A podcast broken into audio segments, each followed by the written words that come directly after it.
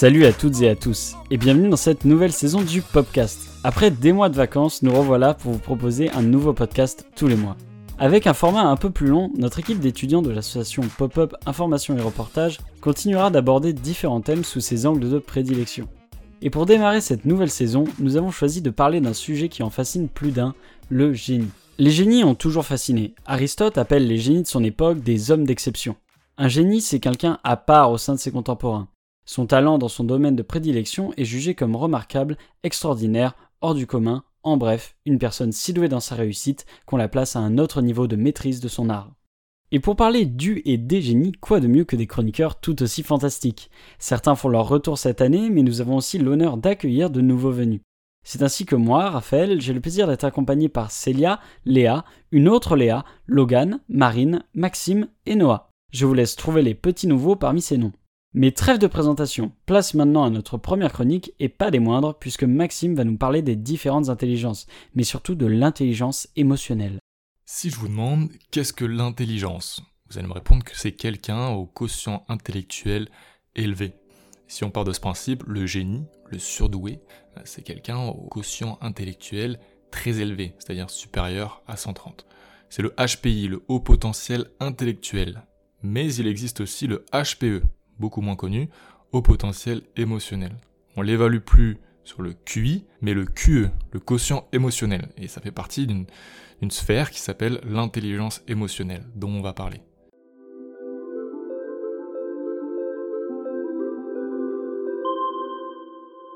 Le QI, on peut pas le modifier. Dès notre naissance, il est déterminé.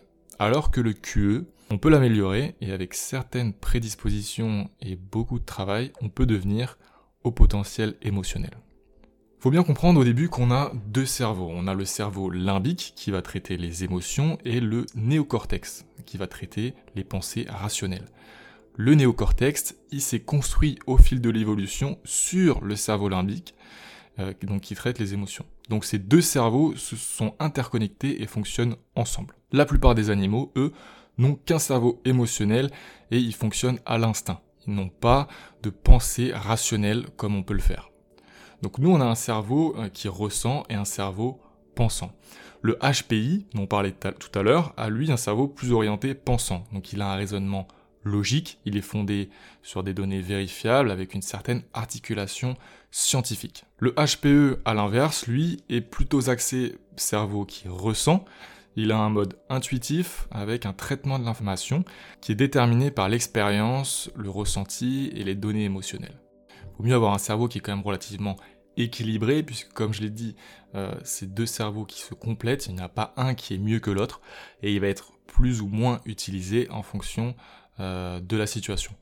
Euh, une personne qui, aurait un QI très élevé mais sans capacité sociale, dénudée d'émotions, euh, s'en sortira moins bien qu'une personne au QI moins important, mais avec des capacités émotionnelles équilibrées. Euh, les deux hauts potentiels euh, ont tendance à souffrir de leurs différences de manière générale, on verra ça dans le podcast suivant. en revanche, le HPE a tendance à avoir une assez bonne estime de lui-même, ce qui n'est en général pas le cas du HPI qui est souvent sujet au syndrome de l'imposteur. Donc maintenant, on va voir qu'est-ce que l'intelligence émotionnelle. Première caractéristique, avoir conscience de ses émotions lorsque l'on les vit. C'est-à-dire, au lieu simplement de se mettre en colère, on va penser j'éprouve de la colère pendant que l'on est en colère. Donc c'est vraiment conscientiser l'émotion lorsqu'elle est là. Souvent, une personne qui se met en colère, elle n'a pas conscience de se laisser déborder par l'émotion, elle n'a pas conscience du degré de son emportement, et elle peut être surprise après coup de s'être euh, tant laissé submerger et donc euh, finir, par regretter les conséquences que, que son emportement a engendré. Premièrement, conscience. Deuxièmement, connaissance. Cette conscience, elle amène une connaissance parfaite de l'émotion elle-même et de la façon dont on y réagit. Donc ça apporte une connaissance de l'émotion et une connaissance de soi. Conscience, connaissance qui amène à la maîtrise de ces émotions. Et c'est le Graal c'est donc savoir réguler en temps réel ses émotions, euh, qui est quelque chose, une émotion d'assez instinctive à la base. Donc c'est ça la force du haut potentiel émotionnel. Maîtriser ses émotions, ça veut pas forcément dire tout canaliser en bloc, avoir une vie plate et sans saveur pour ne pas souffrir. C'est pas de l'indifférence. C'est vraiment savoir comment Cette émotion, on va l'exprimer à quelle intensité pour avoir ensuite un comportement approprié suivant la situation. Donc c'est vraiment avoir le choix, c'est avoir le contrôle sur, euh, cette chose qui est à la base assez instinctive. Deux exemples d'émotions négatives, la colère et la peur, euh, elles vont se nourrir d'elles-mêmes. C'est-à-dire que si on les laisse s'exprimer trop, qu'on ne les maîtrise pas assez, elles se nourrissent d'eux-mêmes, elles ont la capacité à inhiber les pensées positives et à désactiver les mécanismes du cerveau qui pourraient enrayer euh, euh, ces émotions négatives. Et donc ensuite, on a un effet boule de neige. On a une dépendance nerveuse et ça, ça découle en pathologie. Donc vraiment, voilà l'importance de maîtriser les émotions. Ensuite, on va avoir une caractéristique, c'est l'empathie. C'est la capacité à percevoir et à comprendre les émotions des autres. Donc ça, c'est vraiment important. C'est un socle vraiment de, de, toute relation sociale qui fonctionne. Petit exemple, c'est la différence entre euh, lorsqu'un parent est face à son enfant qui est en colère, de lui dire arrête immédiatement dans le but qu'il arrête, ce qui ne va évidemment pas fonctionner, et euh, de, lui, euh, de lui dire plutôt vas-y explique-moi, je vais essayer de comprendre ta colère, je vais, te demander si tu la ressens encore. L'expression l'empathie va permettre d'atténuer cette colère. Ensuite, on va avoir l'hypersensibilité, la lucidité. Et là, vraiment, attention à ne pas confondre avec la susceptibilité. Souvent, on, dit que trop de sensibilité, c'est une faiblesse, mais on parle en réalité de la susceptibilité. Parce que l'hypersensibilité, c'est plus un don qu'une faiblesse. Elle se compose de deux parties, une hypersensibilité sensorielle, c'est-à-dire tous les sens sont exacerbés, le goût, l'odorat, les sens, etc. Et une partie émotionnelle, où les émotions, cette fois, sont exacerbées, elles sont plus intenses, plus variées, plus subtiles, L'hypersensibilité, c'est une façon spécifique de ressentir les émotions. Mais l'intelligence émotionnelle, c'est pas tant ressentir les émotions, mais c'est utiliser ce ressenti pour les maîtriser. Donc disons que l'hypersensibilité, c'est la première pierre à la maîtrise. C'est pour ça qu'on peut être hypersensible sans être HPE, mais que tous les HPE sont hypersensibles. Donc c'est une prédisposition. Ensuite, on va avoir la pensée en arborescence. Que nous, typiquement, ou euh, le commun des mortels, a une pensée davantage linéaire, c'est-à-dire qu'elle va se concentrer sur une seule idée à la fois pour éviter d'être dérangée par les autres. Alors que les hauts potentiels partent d'une idée pour répondre à un problème, de laquelle va se développer d'autres idées, et de ces idées va se développer encore d'autres idées. Donc ça fait une sorte de carte mentale ou d'arbre généalogique. Euh. Par contre, ils sont plus enclins aussi à saturer nerveusement et donc à fatiguer puisque euh, cette pensée foisonnante est très énergivore et ils sont pas plus à même que nous à y résister. Donc on peut partir d'une réflexion qui est constructive, créative, à directement tomber dans la rumination et donc euh, quelque chose qui est plus du tout constructif et qui est, euh, cette fois pathologique. La dernière caractéristique, c'est la résilience. Donc c'est la capacité à se remettre justement si on est parti dans le mauvais chemin et qu'on rumine, qu'on est dans le pathologique, à se remettre dans quelque chose de, de, de sain. En conclusion, pourquoi utiliser l'intelligence émotionnelle? Ça nous permet de devenir meilleurs communicateurs, d'améliorer la qualité de nos relations sociales, ça nous permet de savoir gérer nos émotions, de nous aider à réduire notre niveau de stress et d'anxiété, et ça nous permet de euh, désamorcer les conflits avec une plus grande efficacité. Donc comme je l'ai dit, tout le monde peut booster son intelligence émotionnelle sans pour autant devenir HPE. Mais pour le devenir, il suffit pas de faire un cours d'intelligence émotionnelle, d'engranger des informations euh, théoriques. Non, il faut être capable de ressentir, puisque c'est la caractéristique même. Donc d'exercer une introspection sur nos expériences vécues. Il n'y a pas de méthode universelle, donc euh, c'est un petit peu la difficulté comme je l'ai dit tout à l'heure, il faut partir. Notre objectif, c'est maîtriser les émotions. Et pour maîtriser les émotions, on l'a vu, il faut être capable de les conscientiser. Si on les conscientise, c'est-à-dire qu'on est capable de les ressentir. Donc, par théorie, pour maîtriser ces émotions, il faut les vivre. Si on veut être capable de maîtriser un jour la tristesse, il faut l'avoir vécu. Il faut être capable de connaître toutes les phases de cette émotion. Et ensuite, on s'endurcit, on se prémunit à la suite avec la résilience. On sera plus à même ensuite de reconnaître cette émotion et de savoir la désamorcer si besoin. Dernière chose que je voulais dire, c'est que souvent ces personnes, il y a beaucoup de stéréotypes, c'est finalement des gens avec leur personnalité, leur force, leur faiblesse. Ça ne veut pas forcément dire que c'est des génies à l'école. On parle vraiment de potentiel. Le déployer, c'est encore autre chose. Si le sujet vous intéresse, je vous conseille de lire L'intelligence émotionnelle de Daniel Goldman, sur lequel je me suis appuyé pour faire cette chronique. C'est lui qui a pour la première fois mis en avant euh, cette notion, et c'est vraiment super intéressant. Eh bien, merci Maxime. C'était un sujet vaste et très intéressant qui devait être abordé et pour une première chronique de la saison, c'en est une excellente. Place maintenant à Marine qui va nous parler des zèbres. Et oui, oui, vous écoutez toujours un podcast sur les génies.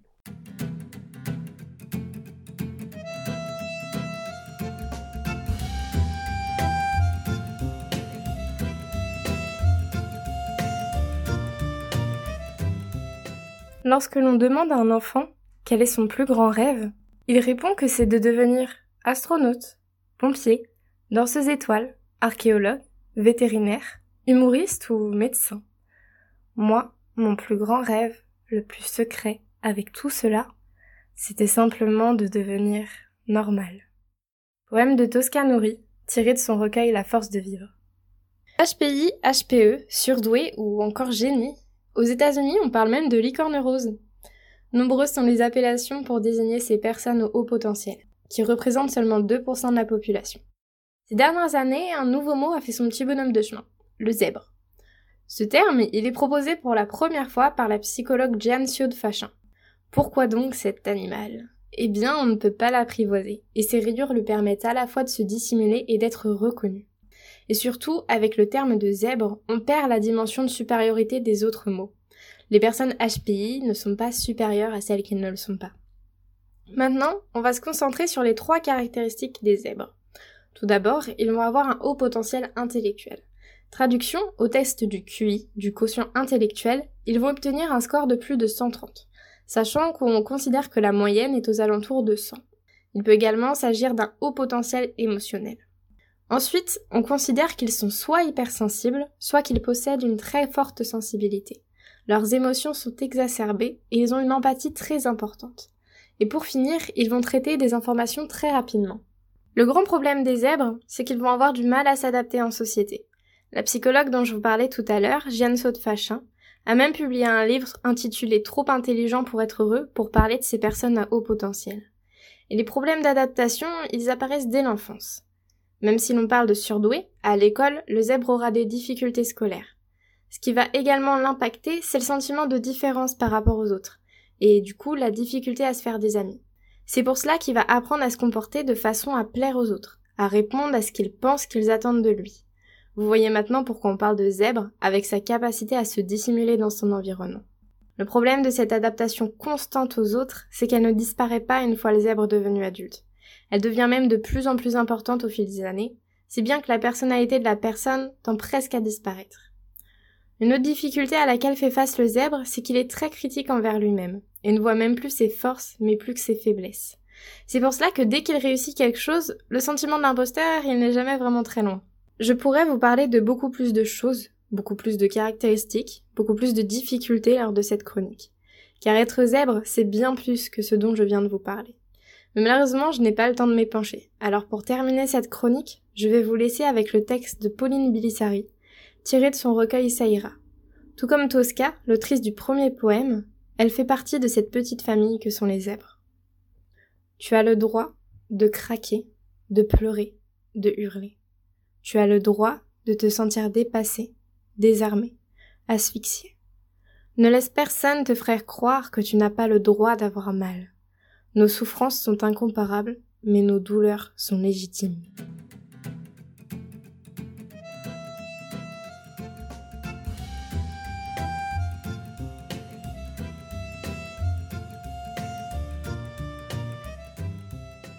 Merci beaucoup Marine. Les personnes zèbres sont encore très peu connues du grand public et je n'avais d'ailleurs jamais entendu le terme avant que tu proposes ton thème. Encore merci à toi pour cette chouette chronique.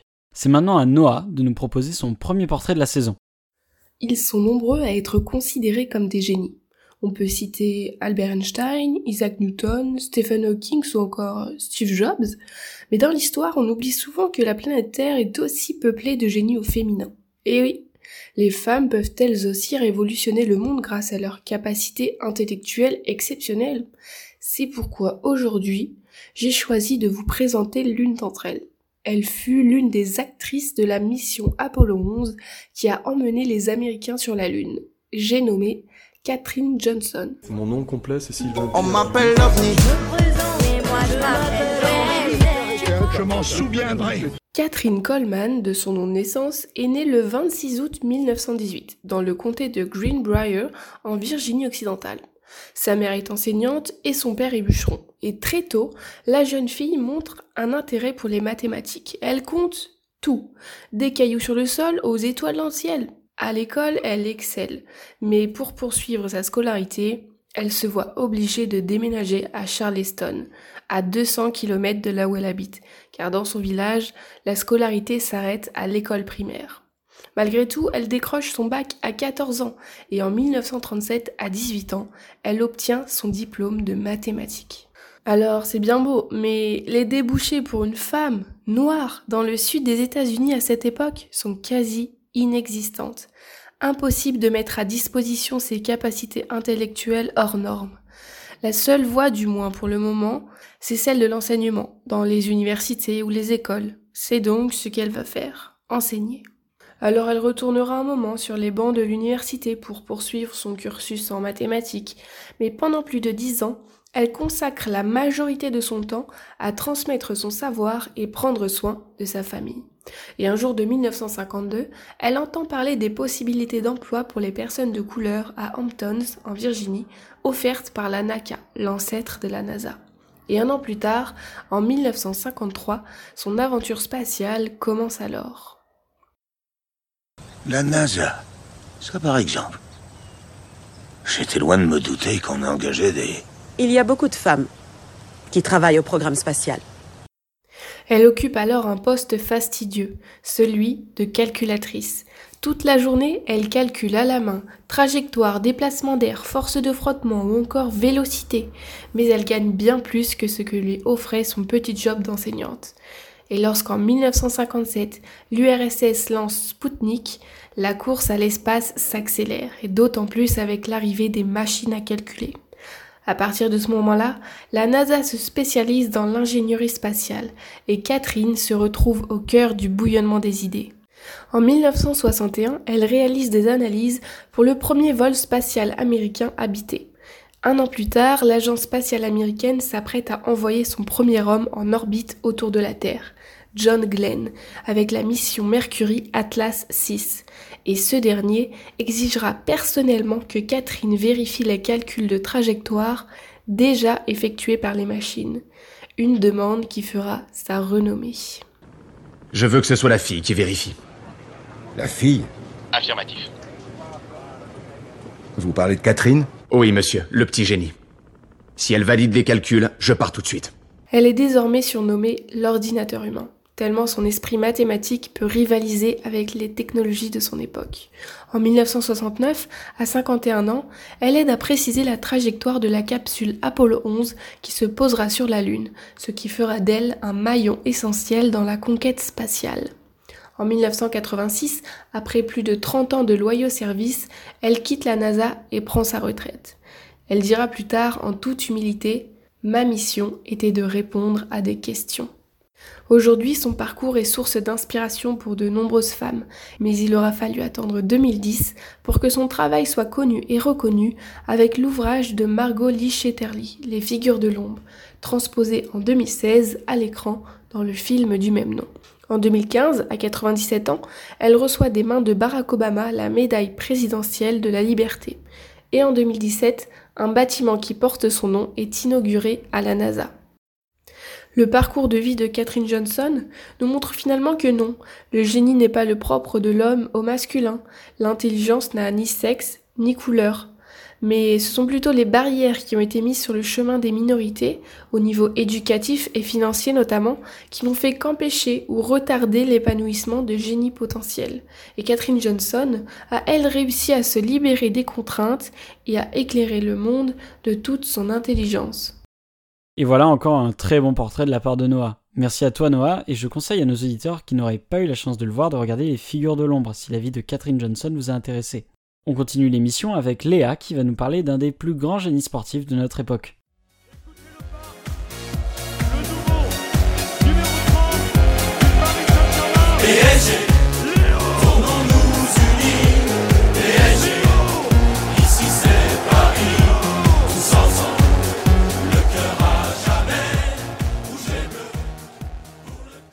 Salut à toutes et à tous. Le plus grand génie, dit-il. N'abusons pas tout de même.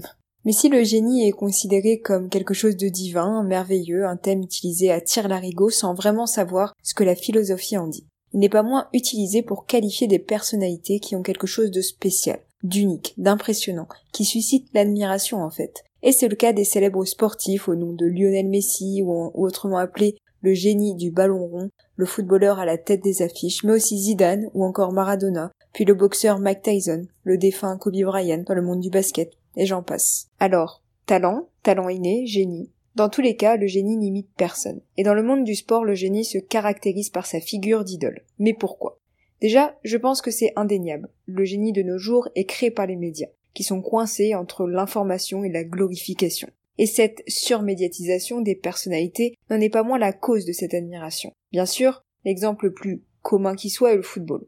Quand on sait que le nombre de téléspectateurs ayant regardé les matchs de la dernière Coupe du Monde de foot atteint le chiffre de 30 milliards, il est impossible de ne pas parler de passion, et que le football est un des phénomènes majeurs de notre temps. On peut dire qu'il fait partie de notre culture un peu. Mais comment expliquer cet engouement universel envers ces personnalités qui font vibrer nos cœurs et nous donnent tant d'espoir? Évidemment, en plus je pense que vous serez d'accord avec moi, je pense que l'exemple le plus actuel et parlant d'aujourd'hui, c'est Lionel Messi, qui envahit la presse sportive. Et pas que, et qui a en quelque sorte cette image de génie du sport. Oui, parce que les exploits et l'arrivée de Lionel Messi au PSG a fait chavirer la presse du monde entier. Donc à la base, le génie est quelque chose d'inné. Mais si on en vient à analyser la carrière de Lionel Messi, on peut vite se rendre compte que pour devenir un sportif de haut niveau et obtenir des résultats, il faut être sans aucun doute un travailleur acharné et avant tout être capable de surmonter les obstacles de la vie. Et Lionel Messi en est l'exemple. Comme son compatriote argentin Maradona, RIP, Messi est petit pour le poste d'attaquant. Mais il a surmonté cela avec une capacité prodigieuse et une intelligence exceptionnelle sur le terrain. Au cours de sa carrière sportive, il a également vaincu d'autres obstacles, la maladie et les blessures, qui auraient pu lui faire abandonner le foot. Mais non, tout du long, il a forcé l'admiration, comme on aurait admiré à l'époque Einstein et Léonard de Vinci. Avec six ballons d'or, il est l'un des meilleurs joueurs de l'histoire et avec 644 buts sous le maillot du FC Barcelone, battant le record de Pelé. Alors Messi fonde son, succès sur sa capacité à jouer avec passion, détermination et une discipline exceptionnelle. S'il n'est pas moins le meilleur joueur du monde, il montre qu'il n'y a pas de talent sans travail, ni de génie sans passion. D'ailleurs, les reportages et la diffusion de documentaires sur les légendes du sport, on n'en manque pas, comme Messi la légende à Paris, qui retrace l'incroyable carrière de ce joueur de légende. L'occasion idéale de découvrir 5 choses sur la star du foot.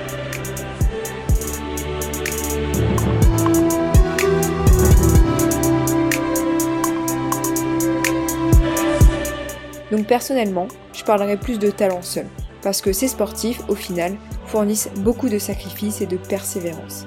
Et pour connaître un grand succès, ils s'exercent continuellement pour améliorer et affiner leur art. Alors que le génie a quelque chose de divin, qui ne peut résumer les efforts endurés par les grands sportifs. Merci de m'avoir écouté et à bientôt.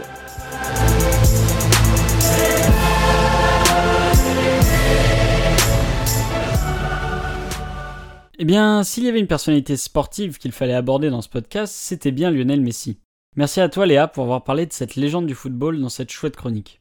C'est désormais à Céliane de nous présenter comment le génie est passé de mythe à réalité au fil des âges. Très présent dans les contes et légendes, à mi-chemin entre homme et dieu, tout le monde a déjà entendu parler des génies. Pourtant, le génie de la lampe n'en est qu'un parmi tant d'autres.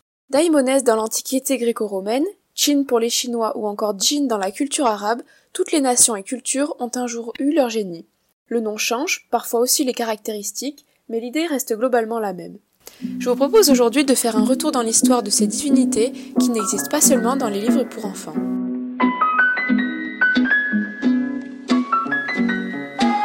Étymologiquement, le mot génie vient du latin genius qui désignait alors un démon tutélaire présidant à la conception et donc à la destinée des hommes. Son origine n'est pas claire, mais le mot dériverait de l'arabe djinn.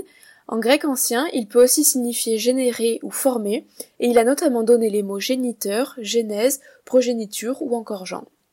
Mais que signifie le mot génie? Là aussi, les définitions sont variées selon les peuples et cultures, mais aussi selon les époques. Globalement, le génie est une divinité qui influe sur la destinée d'une personne ou d'une collectivité. Mais trêve de généralité, faisons maintenant un petit retour dans l'histoire. Comme je vous l'ai dit précédemment, bien que la conception du génie soit relativement universelle, chaque culture se l'est appropriée de façon différente. Dans l'Antiquité gréco-romaine, on appelait génie les instances divines protectrices.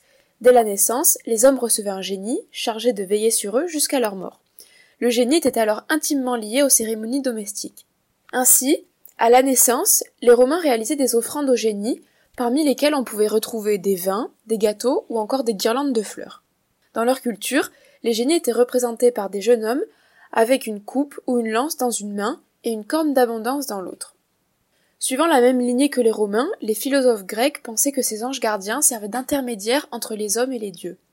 Ceux-ci devaient donc guider et conseiller ceux qu'ils protégeaient. C'est à cette époque que le mot génie a commencé à se rapporter à l'intelligence, dans un sens assez large. Socrate, par exemple, rapportait ses inspirations à son génie. Mais dans la mythologie antique, les génies n'étaient pas toujours bienveillants. Et on pouvait aussi avoir ce qu'on appellerait aujourd'hui un mauvais esprit. Ils étaient alors appelés génies malfaisants. Celui-ci poussait à commettre le mal. Comme l'a dit Mirabeau dans sa traduction des élégies de Tibulle, les esprits que l'on appelait génies présidaient dans le paganisme à la naissance des hommes, les accompagnaient dans le cours de leur vie, veillaient sur leur conduite, et étaient commis à leur garde jusqu'à leur mort. De plus, on pensait qu'il y avait un bon et un mauvais génie attaché à chaque personne. Dans le monde arabe, les génies étaient appelés djinns. Ils étaient pour le coup considérés comme des esprits malfaisants, à l'origine du mal de la terre. C'est dans la culture arabe que le lien entre les génies et l'intimité domestique s'est fait. Dans l'histoire, le roi Salomon d'Israël aurait utilisé un anneau magique qui lui permit de contrôler les djinns et les légions, qui dès lors réaliseraient des prouesses extraordinaires. C'est à ce moment-là que les génies sont devenus esclaves du roi, mais un jour, un djinn jaloux serait parvenu à récupérer l'anneau et à prendre la place sur le trône de Salomon. Par la suite, Dieu aurait obligé le génie à jeter la bague à la mer et pour se venger, Salomon, après l'avoir récupérée, aurait enfermé le génie dans une bouteille. Plus tard, un pêcheur aurait découvert un navire où le génie piégé par le roi Salomon se trouvait. Alors libéré après 400 ans de captivité, le djinn, prénommé Asmodée, n'était pas de très bonne humeur, mais sa captivité lui aurait laissé le temps de réfléchir à un moyen de récompenser ou punir son sauveur. Parmi ses idées, on retrouve la célèbre récompense des trois vœux offerts par le génie. Pour autant, ce ne sera pas la récompense accordée au pêcheur qui, à la place, a pu choisir la façon dont il serait tué. Dès lors, l'idée de l'objet domestique renfermant un pouvoir magique fut reprise par les conteurs et a abouti au mythe du génie de la lampe magique que nous connaissons tous aujourd'hui et qui sera notamment repris dans l'histoire d'Aladin. Et vous, chers auditeurs, quels seraient vos trois vœux à exaucer?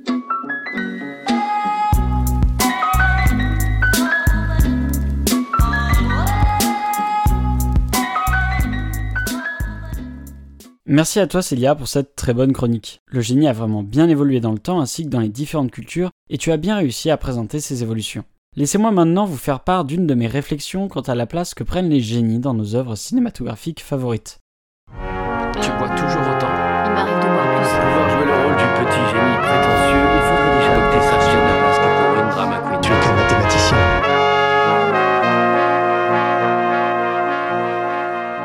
Récemment, j'ai découvert la série Le jeu de la dame ou The Queen's Gambit dans la langue de Shakespeare. Nous y suivons Elizabeth Harmon, une jeune fille qui va se découvrir une passion pour les échecs et peu à peu devenir la meilleure joueuse du monde. Tout au long de la série, les autres personnages parlent de Beth comme d'une génie. Pourtant, ce n'est pas l'impression que m'a donné la mise en scène de l'histoire. En effet, on y voit Beth bien plus souvent trébucher dans son ascension du classement mondial que réellement tout écraser sur son passage. Afin de travailler son jeu, la jeune joueuse va très rapidement commencer à prendre des calmants qui vont peu à peu lui causer des problèmes. Dans le making-of de la série, les réalisateurs nous expliquent que l'histoire se concentre ici sur le coup du génie et non les échecs. Le génie de Beth est donc ici tout autant présenté comme un don qu'une malédiction. Et en y repensant, je n'ai pas pu m'empêcher de me rendre compte que chaque œuvre nous faisant suivre la vie d'un génie nous présente ce don comme une malédiction. Certains réussissent à s'en servir, d'autres se retrouvent consumés par le poids de leur génie. Qu'ils soient mathématiques dans The Imitation Game ou encore musical dans Amadeus, les génies nous sont très souvent dépeints comme des personnes en marge des groupes sociaux. Des individus possédant leur propre vision des choses, se retrouvant obligés à rester en arrière-plan attendant leur tour pour briller. Ce schéma narratif a toujours été très apprécié des scénaristes. Cette forme de narration est d'ailleurs d'autant plus pratique car elle peut s'appliquer à des œuvres biographiques romancées ainsi qu'à des œuvres de pure fiction. L'un des exemples les plus connus de ces dernières années serait le personnage de Tony Stark, alias Iron Man, dans les films du Marvel Cinematic Universe. Le personnage est présenté comme un inventeur de génie, maîtrisant la technologie mieux quiconque. Dans les différents films, on peut le voir passer de génie, Génie, playboy, philanthrope, milliardaire, à dépressif ayant perdu goût à la vie et abandonnant ses proches. Son don est aussi sa malédiction. On trouve aussi cette idée chez son équivalent dans l'univers de DC Comics avec le personnage de Batman. C'est pour vous dire à quel point le schéma est utilisable à tort et à travers. Mais concentrons-nous plus précisément sur ces personnages évoluant dans un univers plus réaliste. Depuis le succès d'Amadeus en 1984, ce schéma narratif a été très apprécié par les différents cinéastes ayant souhaité adapter la vie d'artistes ou scientifiques. Qu'il s'agisse d'Alan Turing dans Imitation Game ou encore Freddie Mercury dans Bohemian Rhapsody, la narration permet ici de montrer en quoi leurs différences les placent comme des êtres talentueux mais qui resteront à jamais hantés par leurs travaux. Évidemment, le scénario arrive aussi parfaitement associer le coup du génie avec des sujets d'époque, renforçant la difficulté des individus à se sentir acceptés par leurs contemporains. Qu'il s'agisse de l'homosexualité pour les deux exemples précédents, ou encore la place d'une femme dans un milieu majoritairement masculin pour le jeu de la dame, ces problèmes sociaux de l'époque démontrent aussi que ces individus ont pu voir leur mal-être amplifié par des problèmes systémiques ayant poussé certains vers des sombres destins. En effet, la route des différents génies dépeints dans nos films et séries favoris est comme vu plus tôt semée d'embûches, voire les dirige vers une fin tragique. Évidemment, pour ce qui est des biographies, on sait déjà que la romanisation des vies de nos héros les amène souvent à avoir des fins plus grandioses qu'en réalité. Si on reprend l'exemple de Mozart dans Amadeus, sa mort est loin d'être aussi tragique. En réalité, bien que toujours incertaines, les hypothèses les plus sérieuses sont celles d'une maladie touchant ses reins ou d'une intoxication alimentaire liée à une côte de porc pas très fraîche. Heureusement, avec les années, le public s'est voulu plus critique quant aux histoires biographiques mettant en scène des experts de leur domaine. Un grand nombre de fans ne cessent de démentir des faits montrés dans les films afin de faire connaître la vérité. Les génies fascinent, que ce soit au cinéma ou en série. Il suffit de regarder le nombre de récompenses ou encore le score au box-office pour se rendre compte qu'une histoire mettant en avant une personne talentueuse fait rêver cinéastes et spectateurs. Et n'est-ce pas là toute la magie de ces génies? Quand bien même les histoires racontées ne sont ici que des mensonges servant à émerveiller les spectateurs crédules que nous sommes, n'est-il pas formidable de se laisser berner? Ces personnalités talentueuses apportent avec elles l'un des plus grands plaisirs du 7 art, qui est celui de croire. Un film ou une série bien réalisée et surtout transmettant des valeurs morales et justes permettent réellement de nous faire rêver tout en nous mentant. Ces génies qui nous fascinent, c'est le cinéma qui les sublime.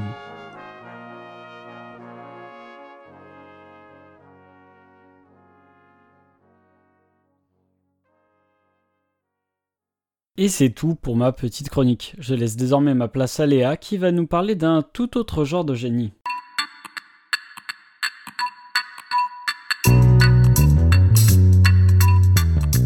Bonjour à tous et à tous.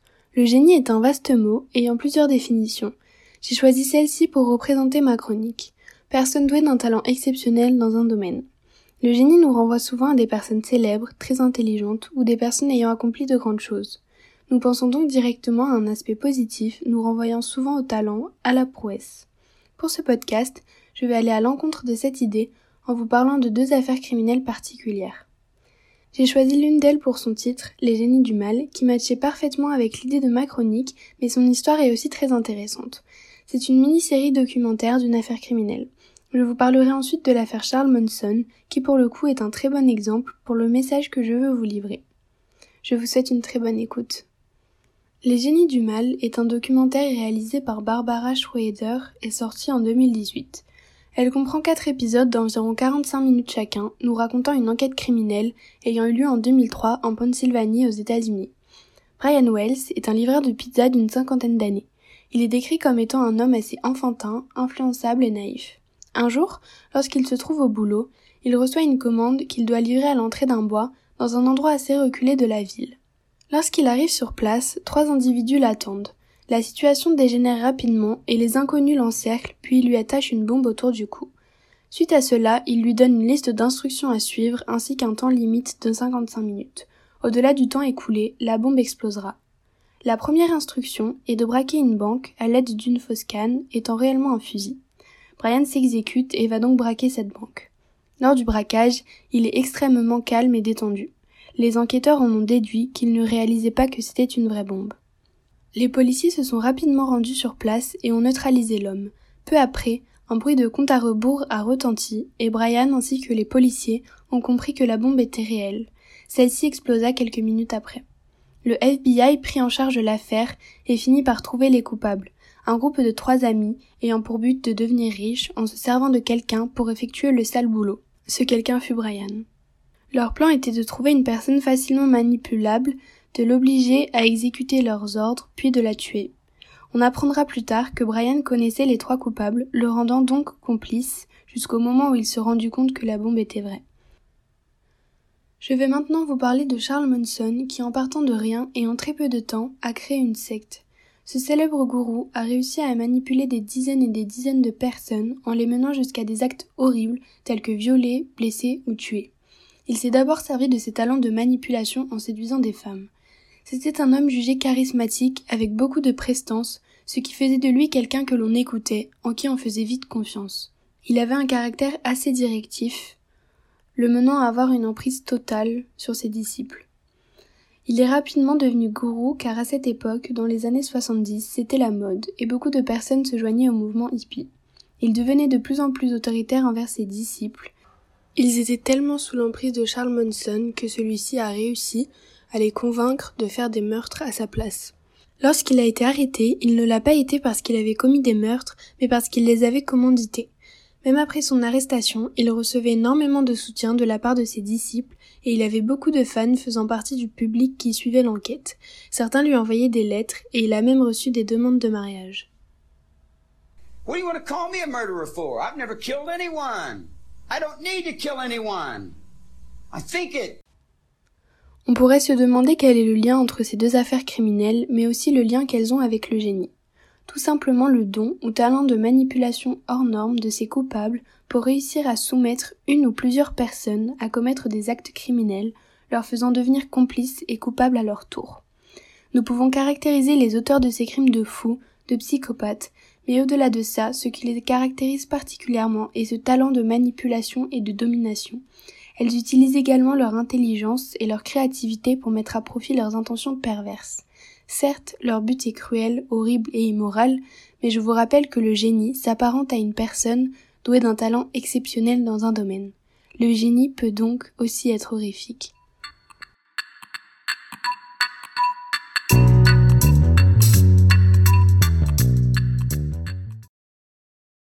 Wow, eh bien merci Léa pour cette chronique très intense sur ces personnalités très particulières. Et pour conclure cette première émission, je laisse maintenant la parole à Logan qui va nous parler génie et musique.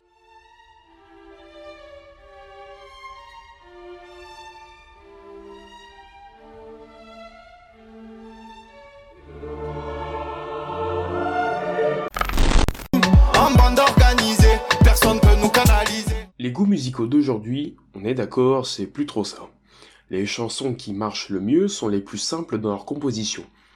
Vous savez, toutes ces musiques où quand on les écoute, on se dit, de toute façon c'est commercial. Celles qui sont très simples, mais qui marchent beaucoup car elles rentrent dans la tête. Et c'est fait pour ça d'ailleurs. C'est fait pour poser son cerveau et s'ambiancer en soirée et ne pas se prendre la tête. Comme par exemple euh, Jules. Mais aujourd'hui, j'aimerais parler de musiciens talentueux qui ont marché pour leur talent de chant, de composition, etc. Mais dis-moi, Jamie, qu'est-ce qu'un génie de la musique? Eh bien, Fred, c'est un terme souvent dit à la va-vite pour désigner quelqu'un qui nous impressionne musicalement. La plupart vont par exemple penser à Michael Jackson, Freddie Mercury, ou certains groupes comme les Pink Floyd. Du coup, on a des images de ce que cela pourrait être. Mais qu'est-ce que réellement un génie de la musique? Est-ce qu'il y a une définition claire? Eh bien, en vérité, non. Par contre, du côté de la philosophie, Kant a écrit sur le génie et l'a défini. Et contrairement à ce qu'il écrit d'habitude, c'est cette fois compréhensible et du coup c'est cool. D'après lui, le génie crée sans influence, sans limite et règles apprises au préalable. Il crée sans explication. Il ne sait pas pourquoi il crée comme ça, cependant il le fait. Quand je tape génie de la musique sur Google, le premier nom qui m'est directement proposé c'est Mozart, grand compositeur classique du XVIIIe siècle. Et oui, on peut largement se mettre d'accord, il était extrêmement talentueux dans son domaine. Et s'il y a bien un genre musical où l'on trouve beaucoup d'artistes doués, c'est bien la musique classique. Ce talent de retranscrire des émotions, des moments, des souvenirs sans aucun mot, uniquement par des mélodies. La musique classique, bien que ce ne soit pas populaire d'en écouter, c'est un univers gigantesque rempli d'artistes très talentueux, dont beaucoup ont déjà été entendus par la plupart d'entre vous, c'est certain. Et c'est là qu'on voit qu'ils sont très talentueux. Même si c'est un genre musical qui nous parle peu, que l'on n'aime pas trop, ces compositions vont réussir à transmettre l'émotion voulue chez la plupart des auditeurs. Alors ces compositions vont marquer les esprits et traverser les temps. Tout le monde finit en dépression en écoutant Sonate au clair de lune de Beethoven, où il y a aussi la composition de Claude Debussy, du même nom, qui est extrêmement populaire. Elle est apparue dans plusieurs films, comme par exemple Twilight. La musique classique a connu de meilleurs moments. Personnellement, j'aime beaucoup Nocturne de Chopin, qui se trouve retranscrire une ambiance calme, et on y retrouve un côté très contemplatif. Et c'est ça qui est beau, créer un monde sans aucune parole, uniquement par la subtilité des mélodies. Et c'est une qualité que l'on peut trouver dans la musique en général. Même si les paroles sont stupides, si la composition derrière est digne de Metallica, croyez-moi, ça va envoyer du lourd. Les plus grands groupes ont eux aussi parfois eu des textes franchement peu profonds, mais ça n'empêchait pas que leur musique était excellente. Et dire que Weshden s'est pas mal fait reprocher ses textes, mais des fois les siens sont pas franchement plus stupides. Hein. Peu importe qu'il y ait du vocabulaire du type euh, le Banks, euh, Moulaga, la cité, euh, machin. Et après j'en vois certains venir me dire Logan, tu tacles vachement le rap, pourquoi t'en écoutes pas comme tout le monde? Alors, si j'écoute du rap, mais que certains artistes. C'est un style musical que je lâche petit à petit car il ne me satisfait pas. Alors là, je vais mettre une critique très euh, subjective sur le style, mais peut-être qu'elle retrouvera écho dans votre âme. Je critique le concept même du genre, pour moi c'est l'esthétique qui manque de subtilité, par son manque de mélodie. De façon générale, c'est la composition qui est très flemmarde, je trouve, et m'ennuie un peu. Tout est misé sur le rythme. A l'inverse, le rock est pour moi un juste milieu parfait entre subtilité mélodique et rythme nerveux. Tout ça pour dire que oui, il y a des artistes doués dans tous les genres. Ne vous limitez pas qu'à un seul.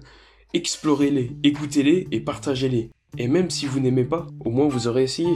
Donnez une chance aux classiques, malheureusement trop délaissés. Mais surtout, évidemment, écoutez de la musique. Merci beaucoup Logan pour cette chronique tout en musique. Encore un énorme merci à tous les chroniqueurs pour ce premier podcast de la cinquième saison de Pop-Up. Et merci aussi à vous, chers auditeurs, de nous avoir écoutés. Vous pouvez retrouver les précédentes émissions sur SoundCloud, Deezer et Spotify. N'hésitez pas à nous suivre sur nos réseaux sociaux, Facebook et Instagram, ou encore à vous abonner à notre newsletter pour retrouver toute l'actualité chaque semaine. Sur ce, encore merci à vous, et d'ici la prochaine fois, restez bons envers les uns et les autres. Salut